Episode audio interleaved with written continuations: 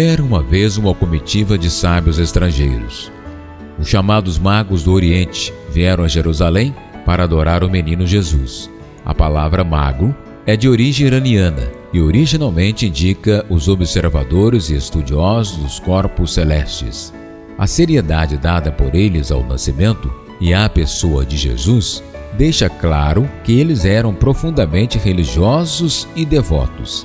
Afinal, não seria em atenção a qualquer um que eles fariam uma viagem não muito curta para adorar e presentear. Não se sabe ao certo se eles vieram da Pérsia, hoje Irã, ou da Babilônia, hoje Iraque. O que se sabe é que esses astrônomos e não astrólogos viram alguma coisa na abóboda celeste que chamou a atenção deles. Indicava um evento de grande importância na história da humanidade o nascimento daquele que eles denominavam Rei dos Judeus. Muitos bem informados a respeito do recém-nascido, os sábios do Oriente trouxeram ouro, incenso e mirra à criança e a adoraram.